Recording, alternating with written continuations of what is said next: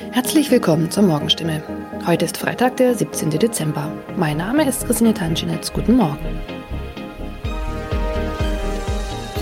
Und das sind heute unsere Themen aus der Region. Kinderärzte sollen Impfstoff zurückhalten. Freifahrt in der Stadtbahn bei kaputten Automaten. Und Papagei überlebt Wohnungsbrand und wird Tage später gefunden. Weil nicht genügend Corona-Impfstoff für Kinder im Alter von 5 bis 11 Jahren vorhanden ist, fordert das Land Baden-Württemberg nach Informationen der Heilbronner Stimme dazu auf, ausreichend Impfstoff für die Zweitimpfung zurückzuhalten. Von der Bundesebene wurde uns mitgeteilt, dass auch die Lieferung des Impfstoffs für Kinder im Alter zwischen 5 und 11 Jahren voraussichtlich nicht in der erwarteten Menge lieferbar sein wird, heißt es in einem Schreiben vom Sozialministerium, das am Donnerstag landesweit an die mobilen Impfteams, die Stadt- und Landkreise sowie an die Kinderärzte per Mail verschickt worden ist. Das Schreiben liegt unserer Redaktion vor. Baden-Württemberg wurde vom Bund zuletzt zugesagt, bis zum Jahresende rund 300.000 Dosen des Kinderimpfstoffes zu erhalten. Diese Zusage kann nun offenbar nicht eingehalten werden. Sollten vom Bund anderslautende Informationen kommen, werde das Sozialministerium diese umgehend an die impfenden Akteure weitergeben und die Verteilung anpassen. Mehr dazu lesen Sie heute auf stimme.de. Seit 1. November hat der Stadtbahnbetreiber Albtal Verkehrsgesellschaft AVG die Fahrscheinautomaten in den Stadtbahnen stillgelegt. Sie sind noch da, funktionieren aber nicht. Da alle Haltestellen nun mit stationären Automaten ausgestattet werden, seien die Automaten in den Zügen nicht mehr nötig, erklärt die AVG die Gründe. Die Geräte sollen nun Zug um Zug in den 229 Stadtbahnen ausgebaut werden. Nur damit fällt auch die Alternative weg, wenn ein Automat an einer Haltestelle defekt ist. Was gilt dann? Manchmal sind Haltestellen einige Kilometer entfernt. Soll ein Kunde, der vielleicht wichtige Termine hat, so einen Umweg auf sich nehmen, wenn ein Automat an einem Haltepunkt defekt ist? Oder gilt eine Kulanzregel und er darf dennoch in die Bahn einsteigen? AVG-Sprecher Michael Kraut stellt für das Gebiet des Karlsruher Verkehrsverbunds klar, Dort dürfen Fahrgäste bei einem defekten Automaten an der Haltestelle einsteigen. Sie sollten den Defekt entweder dem Stadtbahnfahrer oder gegebenenfalls dem Prüfpersonal in der Bahn melden.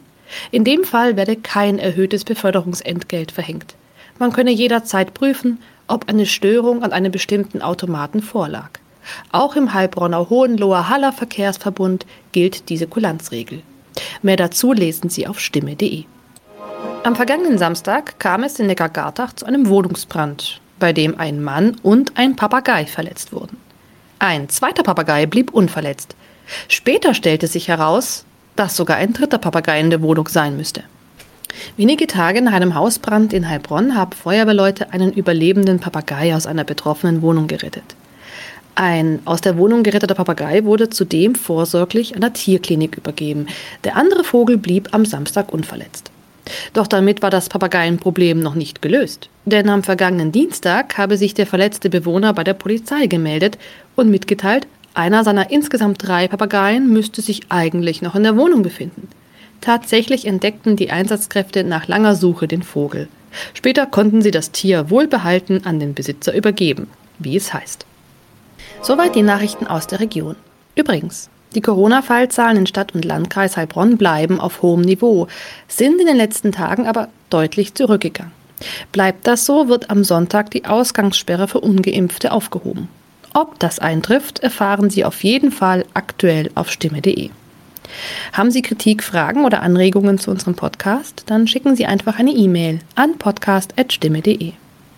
Weiter geht es hier mit Nachrichten aus Deutschland und der Welt mit unseren Kollegen und Kolleginnen aus Berlin. Ich verabschiede mich für diese Woche. Wir hören uns im neuen Jahr wieder und ich wünsche Ihnen eine besinnliche Weihnachtszeit und einen guten Rutsch. Vielen Dank und schönen guten Morgen. Ich bin Benedikt Meise und das sind heute unsere Themen aus Deutschland und der Welt. Unbürokratisch und schnell. Bundesfinanzminister Olaf Scholz sichert nach der Hochwasserkatastrophe Hilfen zu. Der Blick nach Tokio. Politisches Asyl für belarussische Olympiasportlerin und Hilfen und Sanktionen gefordert. Ein Jahr nach der Explosion im Hafen der libanesischen Hauptstadt Beirut. Das ist eine gemeinschaftliche Herausforderung für uns alle in Deutschland. Das müssen wir gemeinsam und solidarisch bewältigen. Es soll am Geld nicht scheitern. Bundesfinanzminister Olaf Scholz bei seinem gestrigen Besuch in Nordrhein-Westfalen. Mehr als sechs Milliarden Euro werde der Wiederaufbau nach der Hochwasserkatastrophe der vergangenen Wochen kosten, so Scholz. Unbürokratisch sollen die Hilfen nun ausgezahlt werden. Außerdem soll die Insolvenzantragspflicht für Firmen vorübergehend aussetzen. Das will das Bundeskabinett am Vormittag beschließen. Viele Unternehmen stehen vor dem Nichts. Um Firmen zu helfen, die durch die Flut alles verloren haben und zahlungsunfähig geworden sind, soll die Insolvenzantragspflicht wegfallen. Das bedeutet, dass Unternehmen Zeit bekommen, um notwendige Finanzierungen anzuleiern. Konkret soll die Pflicht bis Ende Oktober ausgesetzt werden. Der Bundestag muss dem Gesetz zustimmen. Bundesfinanzminister Scholz betonte nach seinem Besuch im Flutgebiet, dass für den Wiederaufbau eine gemeinsame nationale Anstrengung nötig sei. Johanna Theimann, aktuelle Redaktion. In einigen Bundesländern sind die Sommerferien schon wieder vorbei, in den anderen neigen sie sich langsam dem Ende. Bedeutet, die Rückreise steht an und wer aktuell außerhalb Deutschlands im Urlaub ist und nicht gegen Corona geimpft oder genesen, der braucht für die Rückreise einen aktuellen negativen Test. Teilweise müssen die Tests auch selbst bezahlt werden und das kann ganz schön teuer werden. Kollegin Veronika Peneschko, die genaue Regelung für Reiserückkehrer, kannst du die noch mal kurz zusammenfassen? Ja, alle Reiserückkehrer ab zwölf Jahren Jahren müssen seit Sonntag nachweisen können, dass sie entweder geimpft, genesen oder getestet sind. Ähm, diese Regel gab es schon für Flugreisende und wurde jetzt eben auch auf andere Verkehrsmittel ausgeweitet. Wer also aus Frankreich mit dem Auto oder mit der Bahn wieder zurückkommt, der muss einen Nachweis über einen der drei Gs, also getestet, geimpft, genesen, vorlegen können. Wer in einem Gebiet mit besorgniserregenden Virusvarianten war, der muss immer einen negativen Test vorlegen können. Wo ist es denn am teuersten? Das Europäische Verbraucherzentrum hat die Kosten mal zusammengetragen aus vielen europäischen Ländern. Die Preise variieren teilweise sehr stark. Am meisten zahlt man dem Verbraucherzentrum zufolge in Finnland. Schon für einen Antigentest am Flughafen muss man rund 180 Euro blechen. Der PCR-Test kostet sogar satte 265 Euro. Und auch etwas weiter im Süden, in Luxemburg, kann es teuer werden. Der günstigere Antigentest am Flughafen kostet auch schon 79 Euro. Und wo ist es am günstigsten?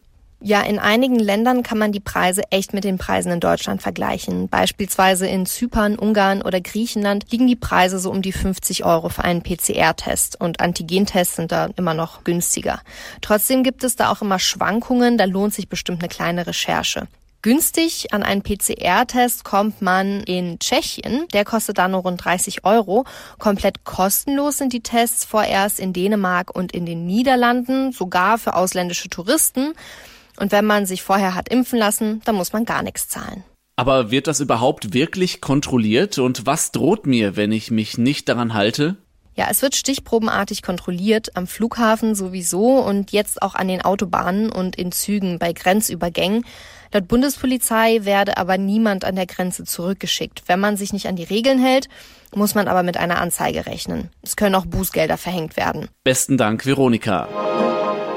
Der gestrige Tag war ein erfolgreicher für das deutsche Olympiateam in Tokio. Zweimal Gold im Bahnradfahren und Weitsprung, dazu Silber und Bronze im Turnen, Segeln und bei den Kanuten. Aber es gab auch Niederlagen im Beachvolleyball, Basketball und Hockey. Heute gibt es eine Premiere. Erstmals tritt eine deutsche Skateboardfahrerin bei Olympia an. Die Sportart ist ja neu. Unterdessen ist die belarussische Olympiasportlerin Kristina Timonowskaja auf dem Weg von Japan nach Polen. Dort bekommt bekommt sie politisches Asyl. Die Leichtathletin war ja ins Visier der belarussischen Behörden geraten, weil sie bei Olympia Kritik an Sportfunktionären ihres Landes geäußert hatte. In ihrer Heimat Belarus fürchtet Timanowskaja Repressionen durch den Staatsapparat. Die Sprinterin sagt, Vertreter ihres Landes hätten versucht, sie zur Rückkehr nach Belarus zu zwingen, obwohl sie eigentlich noch einen Wettkampf vor sich hatte. Die 24-Jährige fordert, dass untersucht wird, wer die Anweisung dafür gegeben hat. Auch Athletenvertreter und Politiker fordern Strafmaßnahmen gegen Belarus. Timanowskaja hofft, dass sie in Polen erst einmal sicher ist und bei den nächsten Olympischen Spielen wieder antreten kann, dann für ein anderes Land. Auch ihr Ehemann ist inzwischen aus Belarus geflüchtet. Manja Borchert, Olympiastudio Tokio. Heute, vor genau einem Jahr, hat eine Explosion im Hafen der libanesischen Hauptstadt Beirut die Menschen in Angst und Schrecken versetzt. Bis heute ist nicht geklärt, wie es dazu kam. Wegen der Katastrophe, der Corona-Pandemie und eines politischen Machtkampfes der Entscheidungsträger leiden viele Menschen in der Millionenstadt am Mittelmeer.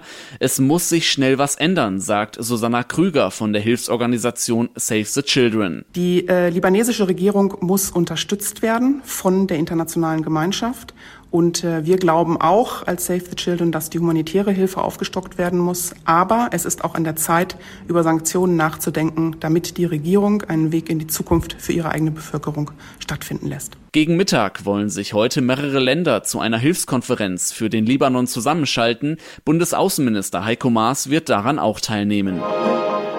In unserem Tipp des Tages sprechen wir heute mal über Stress bzw. über Stressvermeidung, denn egal ob im Privatleben oder im Beruf, die Lösung heißt Zeitmanagement. Wer seine Zeit gut einteilt, kann Stress vermeiden. Oft ist das aber leichter gesagt als getan. Es erfordert Disziplin und einen Plan. Beides hat mein Kollege Jan Henner Reitze und über den Plan sprechen wir jetzt mal. Jan Henner, wenn ich das Gefühl habe, ich kriege das alles nicht zu meiner Zufriedenheit hin, was kann ich tun? Der erste Schritt ist der schwierigste. Sich eingestehen, dass da gerade nicht alles rund läuft und aufhören, in seinen Gewohnheiten, die Stress bringen, einfach immer weiterzumachen. Also Stopp sagen, innehalten und sich überlegen, was ist mir wirklich wichtig, was muss unbedingt und zuerst gemacht werden. Sich also eine To-Do-Liste machen, sich am besten die Zeit auch dafür nehmen, das aufzuschreiben. Das ist der Anfang, um aus der Stressmühle rauszukommen. Was macht eine gute To-Do-Liste denn aus? Wie hilft mir die dann wirklich weiter stressfreier durch den Alltag oder den Arbeitstag zu kommen? Klar, das Wichtigste kommt zuerst und wird dann auch möglichst beendet, bevor mit dem nächsten Punkt angefangen wird.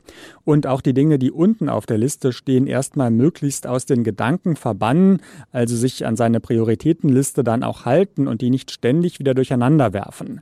Bei größeren Projekten macht es Sinn, die in kleine Abschnitte einzuteilen, sodass man zwischendurch immer wieder was abhaken kann und auch wichtig, delegieren, also Aufgaben oder Teile davon abgeben. Wie schaffe ich es denn, Aufgaben zu bewältigen, zu denen ich vielleicht keine Lust habe? Sich durchzuringen, mit etwas anzufangen, ist ja oft das Schwierigste. Dann ist generell hilfreich, das Begonnene auch durchzuziehen, nicht ständig aufhören und wieder neu anfangen müssen, Ablenkung vermeiden, also Handy am besten weit weglegen oder ausmachen, Tür zu, dann aber auch von vornherein Pausen einplanen als kleine Belohnung, gerne auch kurze Pausen, fünf Minuten und die dafür häufiger. Das trägt auch dazu bei, dass man weniger Fehler macht. Ja, das werde ich dann heute direkt mal ausprobieren. Danke, Jan Henner. Und zum Schluss sagen wir heute einmal herzlichen Glückwunsch. Der ehemalige US-Präsident Barack Obama wird 60 Jahre alt. Seine Wahl war ja historisch. Die in ihn gesetzten Erwartungen konnte er nicht alle erfüllen. Die turbulenten Jahre seines Nachfolgers Donald Trump und die Corona-Krise lassen Obamas Amtszeit gefühlt länger zurückliegen als fünf Jahre. Wie sieht eigentlich seine Zeit nach dem Weißen Haus aus? Das hat sich mal meine Kollegin Tina Eck in Washington angeschaut.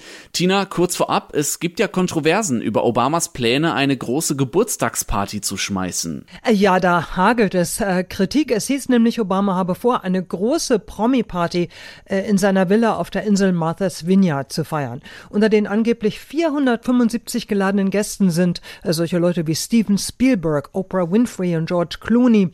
Pearl Jam sollten zum Tanzspielen ganz großes Kino. Also, äh, aber das ist ja hier zur Zeit, wo sich die Delta-Virus-Variante ausbreitet, eigentlich nicht nicht so angesagt. Äh, man müsse sich mal vorstellen, Trump schmeiße so eine Party, titelte eine konservative Zeitung in New York. Wie wichtig ist Obama denn noch? Meldet er sich politisch noch manchmal zu Wort? Ja, vor allem wenn es um Wahlkampf geht. Obama hatte sich ja für Hillary Clinton und auch Joe Biden mächtig ins Zeug gelegt. Ansonsten meldet er sich ab und zu mal zu Wort, äh, ruft die Menschen zum Beispiel zum Impfen auf oder kritisiert auch mal das eine oder andere, den Umgang mit Corona, Klimaschutz oder Polizeigewalt gegen Schwarze. Aber generell hält er sich ziemlich zurück. Es macht hier auch nicht unbedingt Schlagzeilen, wenn Obama irgendwas sagt, glaubt oder findet. Wie verbringt er denn seine Zeit? Was macht er so? Er schreibt Bücher, Er hält Reden. Für manche kriegt er bis zu 400.000 Dollar. Das lohnt sich also ordentlich. Äh, aber er spendet im Rahmen seiner Obama-Stiftung auch viel Geld für sozialen Wohnungsbau und Hilfsprogramme, zum Beispiel in seiner Heimatstadt Chicago. Und zusammen mit seiner Frau Michelle produziert er Podcasts für Spotify und Netflix-Shows. Obama kann es sich wirklich aussuchen. Er hat alle Freiheiten. Er kann machen, was er will. Mit 60 erst recht. Besten Dank Tina Eck in Washington. Es gehen übrigens weitere Glückwünsche in die USA. Herzogin Meghan wird heute 40 Jahre alt. Das war's von mir. Mein Name ist Benedikt Meise. Starten Sie gut in den Tag und bis morgen.